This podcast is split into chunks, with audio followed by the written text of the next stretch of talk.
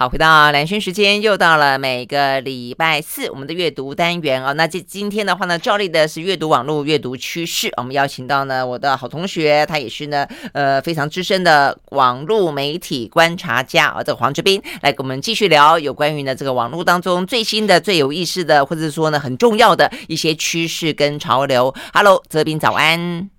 哎，兰萱早，各位听众大家早。好，这个呃，跟哲斌呢继续的这个视讯连线中，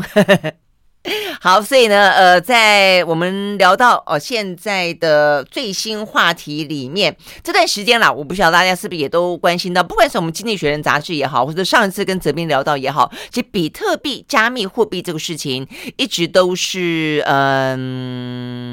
就是网络圈跟币圈哦当中呢，或者是经济。角度来看的话，也经常是一个受到关注的一个话题啦。但这个话题呢，最近的话呢，等于是从云端吹捧之后的话呢，扶摇直坠，呃，所以呢，呃，一度的呃，这个比特币的还腰斩。那现在的话呢，当然在腰斩的过程当中，哦、这个随着整个的股价大崩跌，呃，比特币当然先前可能是市涨太多了吧，哦、所以呢，现在也在修正当中。但是大家是不是有想到过，有一个国家他把比特币拿来当法币，哦、就所谓的法定货币，那他。现在呃，命运如何？那个国家呢是萨尔瓦多哦，所以今天的话，子斌一开始就要跟我们聊聊这个国家跟目前萨尔瓦多的法币啊，这个状况到底怎么样？我记得我们在节目里面啊，呃，跟大家聊过这个萨尔瓦多的总统。就是一副呢，呃，就是摇滚巨星一样啊。当他在宣宣布呢，这个呃，比特币是法币的时候，就是他要成立一个比特币城的时候，哦，那个扎个马尾，然后呢，四十出头呢，穿着一身劲装加皮裤，然后呢，在这个摇滚音乐大放的状况底下呢，这个呃，闪耀登场，我真的觉得他是很不像一般的总统。好，所以呢，哲斌去做了功课啊，去了解了一下呢，目前。到底萨尔瓦多的比特币这个法币呢，状况怎么样？那这个总统有遭到大家的责难吗？他还撑得下去吗？好，我们来听这个哲斌讲故事。所以 心想这个币，其实这个故事很有意思哦，就是他大家可能我们的听众朋友，包括我跟兰萱啊，哦，可能都没有买比特币嘛，所以我们会觉得说，哎。比特币跌了大概最惨的时候，跌了剩下不到三分之一的价钱哦。在过去呃过去半年多里面，跌到剩下呃三分之一，那都跟我们来讲好像没什么关系嘛，因为我们都没买嘛。那可是大家有没有想象一下哈？如果我们的国家里面把我们国家把比特币当成法币，就是跟新台币一样，就是呃就是你可以用新台币去买东西，然后你也可以用比特币钱包，然后去去去买东西，嗯那会发生什么事哈？那我们所以说，我们今天就来聊一下这个发生的事情。就是如果说我先前用一块钱的比特币，我可以去呃买块猪肉，但是呢，现在再拿比特币，我可能去菜市场只买得到三分之一小块的 猪皮，大概是这个意思吧，对，对不对？对对对，就是我们一般人的话，就是当然就是可能会比较站在投资的观点哦，去买比特币嘛，哈。可是，在萨尔瓦多他们。在去年，他们就宣布把那个比特币当成法币，意思就是说，你可以上街买东西的时候，嗯，直直接用用比特币去做交易嘛，哈。然后，而且他们官方是非常鼓励哈，每一个人其实是尽量用比特币交易，然后也鼓励商家接受比特币的哈。嗯，那如果说你你因为这样子受到政府的影响，哎，你也你也把很多一部分的资产直接。因为这样就就转到比特币去，反正就你觉得这样子上街买卖很方便嘛，不用带现金嘛，然后也不用担心呃被抢劫啊，因为萨尔瓦多可能治安不是非常好嘛，哦，嗯、那那可是因为如果假设你这样做的话，那很很明显你的财产就会因为在这一次的比特币的崩跌里面哈、哦，受到很严重的损失。对啊，而且你知道吗？就像刚刚泽斌讲，他们就是说，第一个，如果你有存款，你的财产缩水。如果说你的薪资是用比特币付的，你的薪资等于说是数额一样，但是你能够买的东西就不一样了，所以代表你薪资也缩水啊，啊对不对？而且你用这个比特币本来在萨尔瓦多，你可以去街头上面，真的是因为他们现在支付也都越来越方便了。你本来可以去买一块葱油饼的，你可以去买一栋房子的，对啊，你现在拿同样的比特币，你买不到，你只能够买得到三分之一或二分之一这样的个东西，所以这个影响真的是还蛮大的。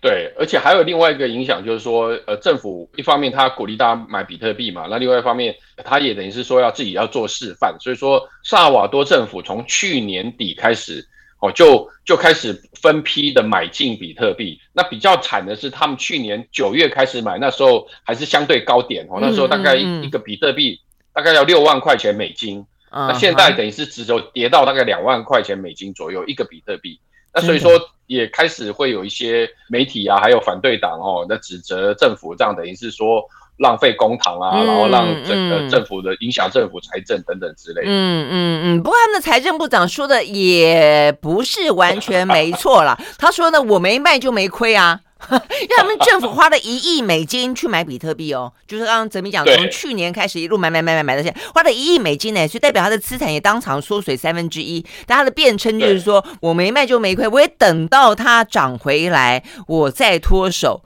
但是不晓得等到它涨回来是猴年马月了。啊，对啊，不过我我有特别查了一下，它比特币的买点哈，就是萨瓦多他们在去年哈，去年买的时候，那时候是一个比特币大概六万块美金嘛，那时候是相对高点的时候，然后他们大概买了四五百个比特币，嗯，然后后来当比特币开始跌之后，然后他们也很聪明，在四万块的时候，就是等于是向下盘击了哈。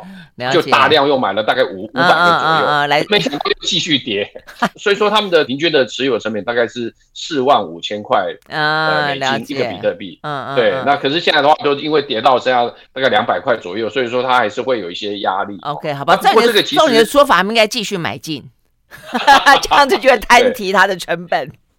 对，当然就是说，如如果可能，这个可能可以问一下沈云哥、沈云科小马哥，就是说还应不应该在在那个这个时候要逢低布局，对呀，对对对。那那不过当然就是这个其实当然萨瓦多呃呃离我们很遥远了哈，然后在中美洲，然后人口六百多万，那其实他们一直是一个国内政局算是蛮动荡的一个国家哈。那他们原本是传统是两大党嘛，那我们可以聊一下说这个总统为什么会这么。这么敢哦，这会说这么敢于创新哦，用把那个呃比特币当成法币哈。嗯。那萨瓦多它其实传统一样是有左右两大党哦。嗯。那长期以来呢，就是左右两大党就互相竞争，然后其实是大家可以想象哦，那再再加上萨瓦多的经济状状况一直不是很好，然后治安情况也不是很好，所以说这个贪污腐弊一大堆，嗯，这个状况，嗯，所以。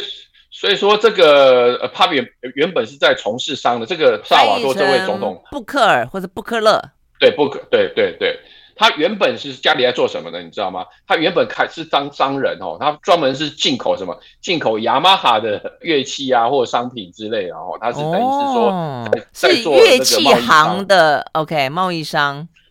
对对，他是贸贸易商。那后来他因为他很年轻的时候。他就弃商从政，然后一开始是当一个小镇的市呃市长，市长。后来呢，他也对，后来他也当过那个萨瓦多市，嗯，首都。对，萨瓦多的市长。那他原本是一个比较左左派政党的党员，民族民族阵线，嗯，就是他们那个很左翼啦，对，很左翼的啦。对对对对，比较是左派的。后来呢，他因为批评自己的政党被开除之后，他自己加入一个小党。然后在二零一九年的时候，哈就是跌破大家眼镜，就像刚才蓝轩讲，他用一个全新的形象，对啊，然后他号称说要打击贪腐啊，然后呃号号称说要重新哈这个建立那个萨瓦多的那个政治政坛哈，然后哎没想到他第一轮哈在小党，然后呃相对来讲政治势力不高的情况下，他竟然打败其他两大党，在第一轮选举就拿到过半数的选票。哇，然后很有趣的是，我我刚才有跟兰萱讲说，他很多作风其实蛮接近那个菲律宾的杜特地的哦，就说第一个他也是靠社群媒体起家，就是他很少接受媒体访问，然后他几乎也也也也不太在公开场合讲说他有什么政策啊、政治理念，他完全就是在在社社群媒体上圈粉。后来当然他他就当选，当选之后他就宣布了一些比较特别的措施哈，其中一个哈，他也造成一些争议了哈，就是。比如说，他有点像杜特地，就是为了要打击萨瓦多的犯罪哈，然后他他就是授权警察哈跟军人可以、就是、当场枪毙吗？这是杜特地当年对不对？记不记得？对对对对，就是说对黑帮直接用致命武器就把他呃撂倒。然后另外、嗯、另外还有还还有一个很大的争议，就是当时他有通过一个法案。嗯，然后因为他是小党嘛，小党出来的总统，国会里面的那个议员他不愿意通过，他还表示就就是还要再讨论啊等等之类，他直接带了军队冲到国会里面，强迫那些议员通过他的法案。那这个也让他招来招很多。这这比川普还厉害。川普他不过是 号召大家冲进国会，他是直接带兵冲进国会。嗯，对嗯，OK。那所以说，这个其实你可以想象，就是说他他推动比特币成为法币，或许他有对于他比特币虚拟货币的未来，他有一些他有一些看法，他有一些信心，他愿意投资在上面。可是某一种程度上，他也是有点把比特币当法币这件事情当成一种宣传的手手法，当成一种以政治上的表演哈。我我觉得不只是，我觉得。都是，我觉得第一个是他宣传上的做法，因为他是非常的新兴的、非常时髦的，听起来充满了可能性。但另一方面的话，事实上呢，萨尔瓦多也跟很多的中南美洲国家一样，他们的财政状况非常糟糕。所以当他的这个呃，他们自己本身的法定货币不断的跌的时候，你其实已经某个程度。所以我我记得我我们在讲到萨尔瓦多的时候，其实阿根廷那些国家也一度很想要去仿效这萨尔瓦多，你干脆。干脆打掉重练算了，我已经救不了我们自己的币了，我们跟着来一个新的币。那所以其实我我觉得对他来说，他不断的呼吁萨瓦多人民就是弃原本的法币，用呃这个比特币。我觉得大概也有这种想法，不过幸好。幸好大概还有一半左右的 萨尔瓦多的老百姓是用现金，否则我看他们真的是这一波是是惨惨爆了。不过刚才泽斌有特别提到说，他以前是呃进口这个乐器的哈，哎，所以你可以理可以想象为什么我我在看他每次啊什么造势大会啦啊什么登场哦那个那个很气那个好多乐器啊。都在旁边这个伴奏啊，干嘛的？搞不好是他们家进口的。对，其实萨瓦多他会使用比特币当当那个法币，它还有一个很有趣的背景哦，就是他们最早其实是一个呃，他们那边有一个海海边的度假胜地，一个海滩，有点像垦丁这样的一个、嗯、一个度假胜地，叫做呃埃尔中特。埃尔中特，他其实最早曾经有个很神秘的捐赠者，哦，捐了一大笔比特币，哦，给那个城镇，然后要求他们就说他免费送，把这些比特币送给他们，嗯、然后鼓励他们用比特币交易，然后，然后因因为这样子就吸引了很多观光客，尤其那些会投资比特币的那种科技人啊，或投资投资人，就会特别跑到那个呃小镇去消费，因为那个小小镇它就就是超过一半的商商店就是直接可以用比特币交易。嗯那这件事情或许多多少少也触发了，呃，萨瓦多的总统会开始想，就是说，哎，这的确会是一个观光的噱头，嗯，那这个这个也也有可能会造成一些呃国际宣传的效应，那所以说他就干脆就直接把全国哈全国都推动可以使用比特币，而且他非常认真哦，他们还推出一个呃城市一个 APP，你只要下载，你只要下载这个 APP，APP 里面呃每个人送你比特币。送你价值三十块美金的比特币啊，这个对于瓦瓦多人来讲，其实是一个蛮大的诱因。所以说，其实下载这个，哎，对，下载这个呃比特币钱包的萨尔瓦多人相当的多。呃，对啊，这个呃，萨尔瓦多人大概是六百五十万嘛，哦，但是光光 download 了这个比特币 App 钱包的就有四百万人次，所以代表的是过半数以上的人，反正不领白不领啊，不是吗？是这样子吧？OK，好，我们休息，我回到现场。I like 好，回到蓝轩时间，继续和线上邀请到的呢黄泽斌来聊呢，呃，这个网络趋势啊，这个在话题当中很具有啊这个爆炸性的呢，很具有争议性的是萨尔瓦多的总统，而这萨尔瓦多总统重点在于是我们谈到的是他们把比特币列为法币。那在呃一开始这个事件出来的时候，就让这个呃总统确实达到了相当的行销效果了，全世界都在关注这个把比特币作为法币的这个国家到。底呢？目前它的呃状况怎么样？随着比特币呢，像坐云霄飞车一样，这个国家的财政还好吗？那只是到目前为止的话呢，这个财政部长是出来挂保证，说还撑得住了哦。那而且还不止还撑得住，他的意思说我们没问题的，不卖呢就。不赔好，但是呢，从这个背后我们也看到呢，在这样的一个网络的呃不断的在创新，所有的事情都拥有它的可能性。这样的一个疯狂世界当中，不只是有一个疯狂的匿名者啊，这个捐了三百多万美金价值的比特币到了一个。滨海小镇，又一个疯狂的总统，他把这个比特币呢作为他们的呃这个法币啊。目前他很多行径其实都是相当引人争议的，呃，但是其实很多的就就像我们。距离萨瓦多都比较遥远，就像我们距离比特币遥远一样，都像在听故事啦。我觉得听起来实在是觉得太太有趣了啊！好，所以我们回到那个滨海小镇，这个那个滨海小镇到目前为止啊，那匿名者是谁还不知道，对不对？对，你他那个他就是一个很神秘的捐赠者哈、啊，然后、嗯、对，然后他他等于说捐的这一笔钱，他只有一个前提，一个但书，就是说。呃，你这个小镇你要怎么去运用这笔比特币都没关系，可是你不能够把它拿换成美金，然后花掉给大家，嗯、对，花掉这样。所以说我从好的地方讲，就像蓝轩讲的说，哎，我们其实也也要来看说科技的一些潜力跟好处哦，就是说因为过去这段时间比特币一直一一直涨嘛，哦，所以说其实这个小镇的确也用了这笔钱去做了一些很有意义的事情哦，比如说呃，他们就是开了一个培训班哦，免费。去培训救生员，因为他这个滨海的观光城市，嗯、对对，然后就是当然就有些人因为因此而获受益获益嘛，哦，就是说他因为这样子受免费受到训练之后，他可以达到工作，然后可以去当救生员等等之类的，就是说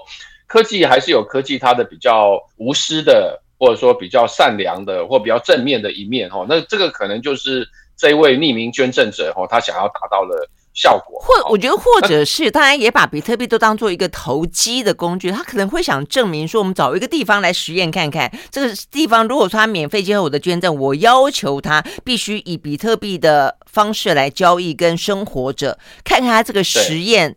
结果怎么样。我觉得也有可能有这个想法，对，对不对？OK，对，当然就是说我们没办法知道这个捐赠者他原始的用意，嗯、可能是比较偏向哪一边哈，那只是说。但在效果上的确就是说，哎，呃，这个小镇因为这样子受到了注目，然后它的观光业也更加的发达，然后它整个小镇的商店有超过一半哦，你是可以使用比特币的哦。那这个某种程度上，或许就像南轩讲，他这个捐赠者希望去打造一个我们讲 showcase 啦，哦，就是说打造一个像是呃橱窗一样的一个一个一个对对小镇，就是说，哎，其实。大家用比特币交易并没有那么可怕哈，其实是行得通的。那当然，可可是就是从风险面来讲的话，我们就看到就是说，哎，因为这样子，很多人就投入了比特币，然后也很多呃萨瓦多整个政府哈，那也宣布把比特币当成法币哈，然后这个相对来讲，当然它对财政当成造成一些压力。那值得注意的是什么呢？刚才蓝学有提到说，萨瓦多开始用那个比特币当法币之后，不是很多国家想仿效吗？嗯、到目前为止，只有另外一个国家就是中非共和国，哈，嗯，非洲的中非共共和国也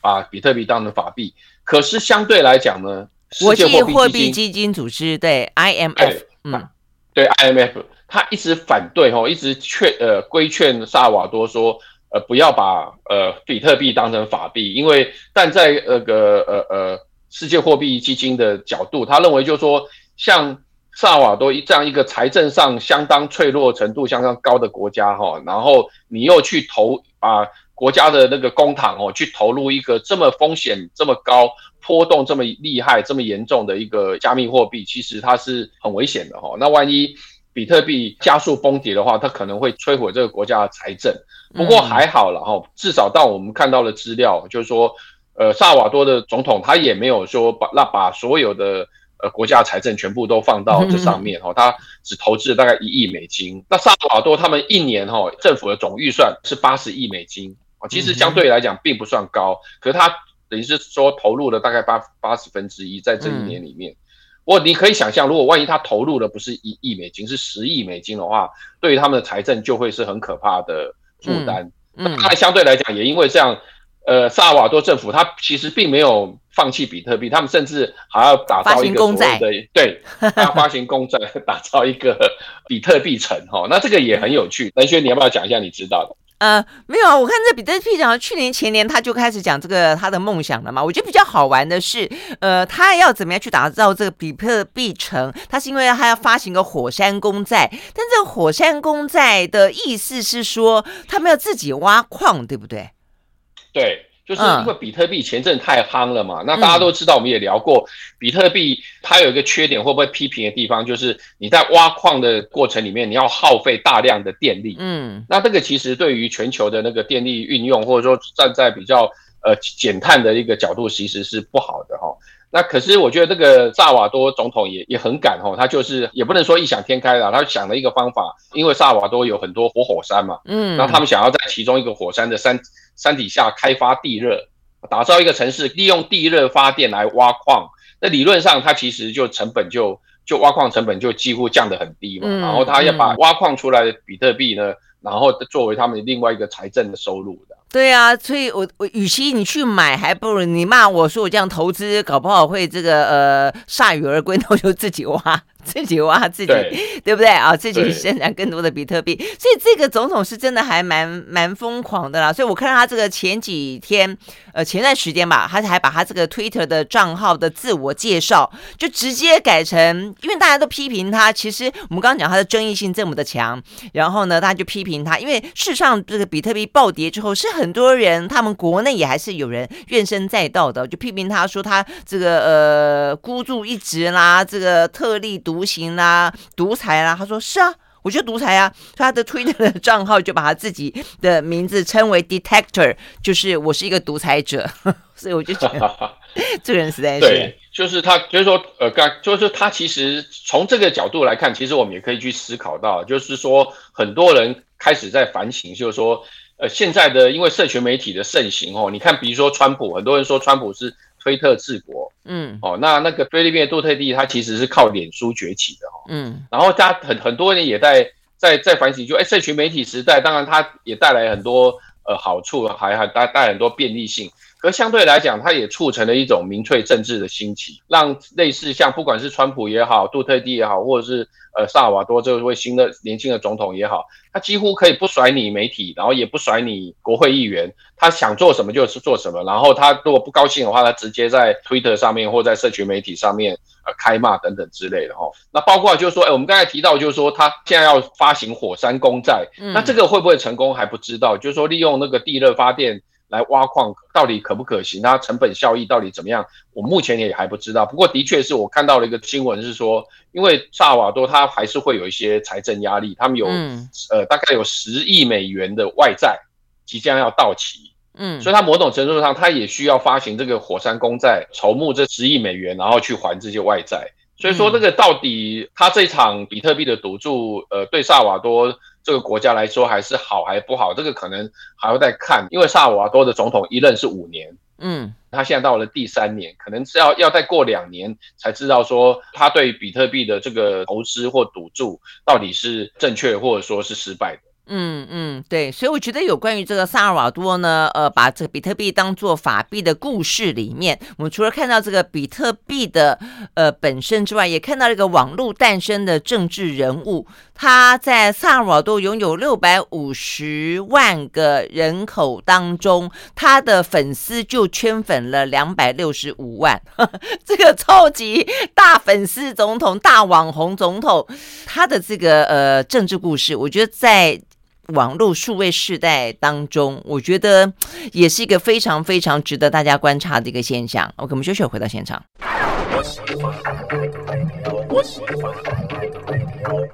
好，回到蓝轩时间，继续和黄泽斌来观察网络、阅读网络啊。那我们刚才聊完一个呢，呃，网网红总统，现在我们再来聊个网红企业家。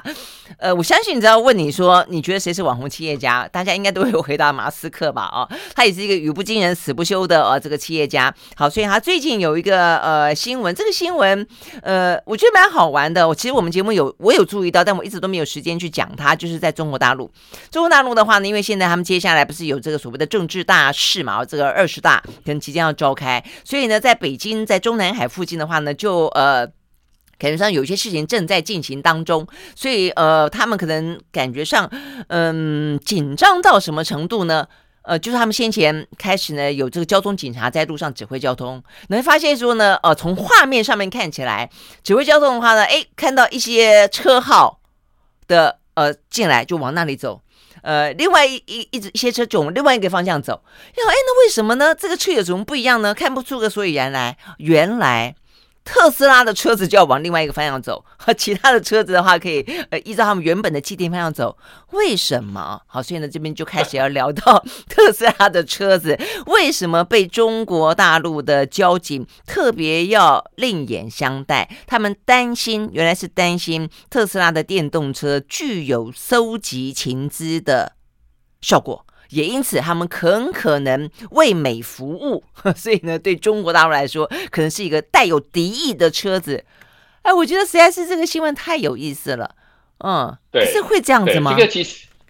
对，其实我不知道我呃各位听众里面有有没有人现在是特斯拉车主正在开开车的哈，或者说 呃身身边的朋友或亲戚有特斯拉车主，其实我们都没有想到过哈，就像特斯拉这么先进、这么高科技的一个汽车，它车上其实是有很多先进的配备嘛哈，那这些先进的配备还有先进的功能哈，它其实是依赖它的呃车上的一些雷达啊、感应器啊，还有八个车用镜头。那我们知道现在。汽车的车上的镜头越来越多哈，那像我自己的车大概就是前后大前后左右一共四个嘛，然后它可以拼成一个三百六十度的环景影像。哦，那特斯拉更高高科技，特斯拉有八个镜头，而且呢，它有很多功能其实是更炫的哈，比如说它有一个呃叫哨兵模式，哨兵的话就是站哨的卫兵的意思，嗯、就是说你车主你只要开启这个哨兵模式，它就是。二十四小时会警戒，就算你在家里睡觉，你也不用担心。它二十四小时警戒，只要有人接近这部特斯拉，它自动会开启影像，开启呃摄影镜头，然后把车子周边的那个动态录下来。哇 Wow 哦，它这个是预防小偷哦。比如说我们的好好同学哦，他也他也是开特斯拉，他每次他讲讲到他的特斯拉，他就也也很得意，就是说他特斯拉的确是有些对，其实是有一些。很厉害、很棒的功能哦，可是也因为这样哦，就被中国政府盯上哦，就是说他会担心哦，他会变成一个收集情资，或者是说呃，可能即使你不是故意收集情资，你不小心拍到，他就会外泄国家机密哦。那所以说最近中国有个北戴河会议，对对。那蓝轩，我不知道你们有没有聊过北戴河会议？还没，还没。北戴河其实他经常会召开会议啊，对啊，嗯。对对对，北戴河呃，就是每年其实它不是一个正式的会议，它是每年从毛泽东开始，每年都会到北戴河这个海边的城市度假哈，它就也也是一个海海滨度假城市，在离离北京很近，然后所有的共中共高层都会去北戴河那边度假，然后在度假的过程里面呢，他们大家会串门子。串门指南，也等于是说有一点是非正式，就是 under table 的一个会议，就像度假会议就是了。然后他也从来不对外说到底是 exactly 是哪一天到哪一天。对，所以呢，外界尤其媒体要去观察，只好靠他那些啊哪些呃时候这边他们出城啦，哪些时候这边的人跟车子变多啦，用这种方式去揣测说哦，现在可能北戴河正在开会，对不对？对，而而且他们很有意思，就是说。他们所谓的会议就是说请吃饭，比如说今天是某一个中共的退休的呃领导人邀请现任的哪些呃中共的高级干部，我去他家吃饭，那他们就会聊一些事情啊，会会讨论一些事情或交代一些事情，然后这些吃饭的成员又出去去找其他的人吃饭，他其实是一个。非常有意思的，如果你其实你是对于中国政治有兴趣的话，你可以去研究一下这个北戴河会议。可是就是因为它的神秘性，它完全的是 under table 的，是不公开不曝光的，所以他就很在意，就是说外界知道说今天谁去找谁吃饭，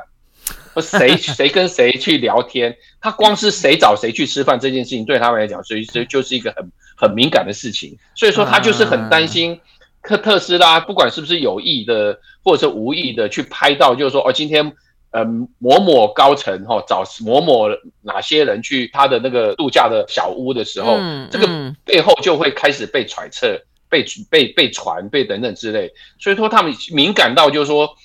有长达两个月时间，他还不跟你讲说是。是哪一段时间要开北戴河会议？啊啊、他只告诉你说，七月一号到八月底，等于是放暑假的这两个月，特斯拉一律不准进入北戴河这个城市。所以这个其实太是太有趣了的。对啊，可是问题在于说，他就禁止，因为现在中国高官应该不会开这个特斯拉吧？你觉得禁止他们开不就好了吗？因为一般的民众还是很难进入那个区域啊。而且第一个这是第一个，那第二个的话呢，就算拍到的话，我觉得他们现在，我觉得重点在中国对这个事情已经到了那种草木皆兵，就是因为你除非证明或者你有情资告诉你说，呃，特斯拉的马斯克他们是会把这个用户的车子所收集到的讯息回传给美国。的还不只是总部哦，要是到美国的官方或是一些什么军事的国家安全的单位，否则的话，你说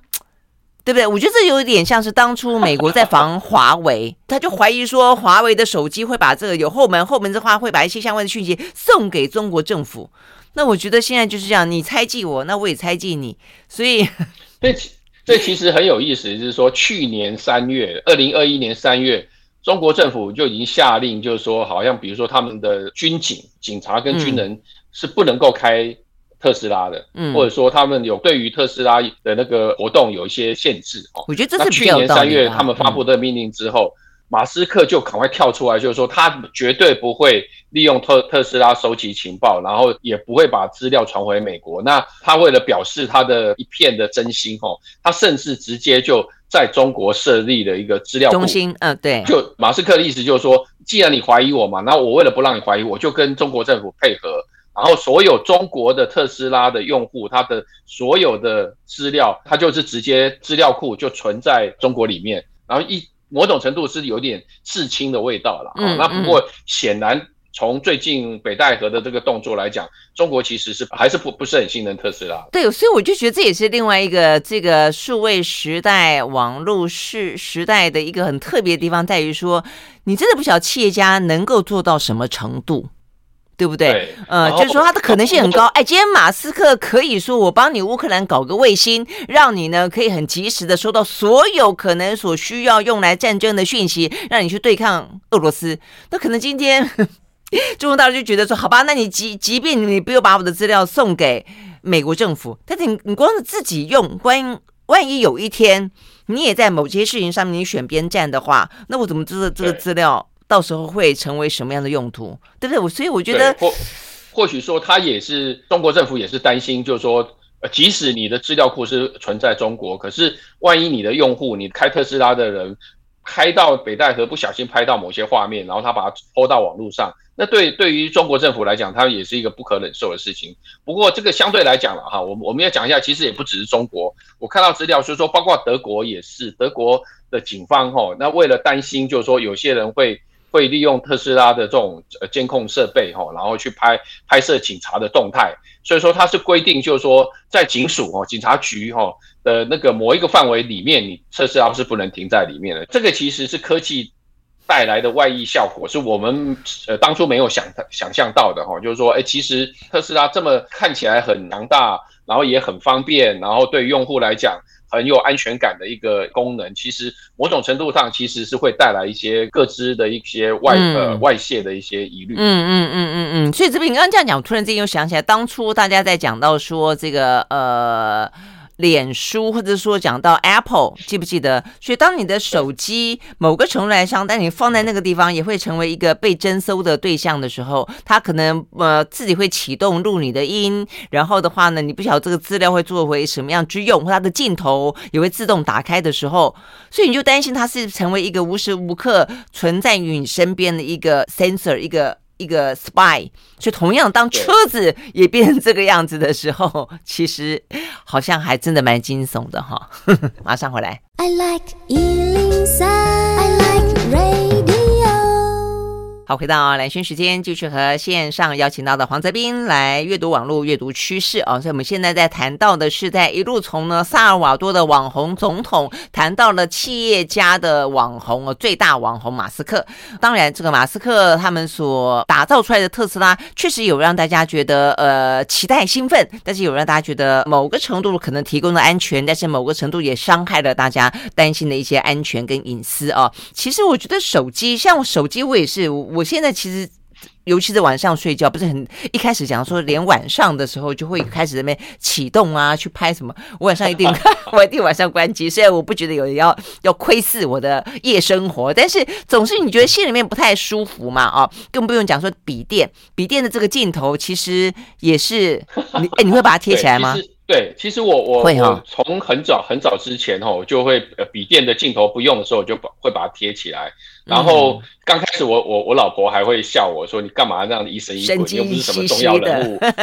是，可是后来我又找一些新闻给他看之后，他他他他现在他现在反而会会提醒我，或者说他他也也会开始把笔电镜头贴。哦，所以他现在开始觉得你是大人物了，对不对？没有没有，倒不是，就是说不见得你是大人物。呃，你看到越来越多的案例，其实是。呃，有些人他只要想要监控你，或者说他可能是只是恶作剧，嗯、透过那个呃呃无线网络害进你电脑的时候，啊、他是可以在你不知道的情况下打开麦克风或打开呃你的呃笔电镜头，嗯，你其实就是在一个不被知晓的情况下是被监控的，这个是是是让人家觉得很害怕、很可怕的，嗯，很不舒服那那，那所以说这个其实对，其实这个也也讲到就是说。网络或者说科技发展到这一一二十年来哦，它已经发展到呃我们难以想象的地步哦。像前一阵子那个脸书的营运长桑桑伯格，嗯嗯嗯，宣布要退下台哦，然然后对，那其实我我也写写了一篇文章在讲说说桑伯格他其实是一个。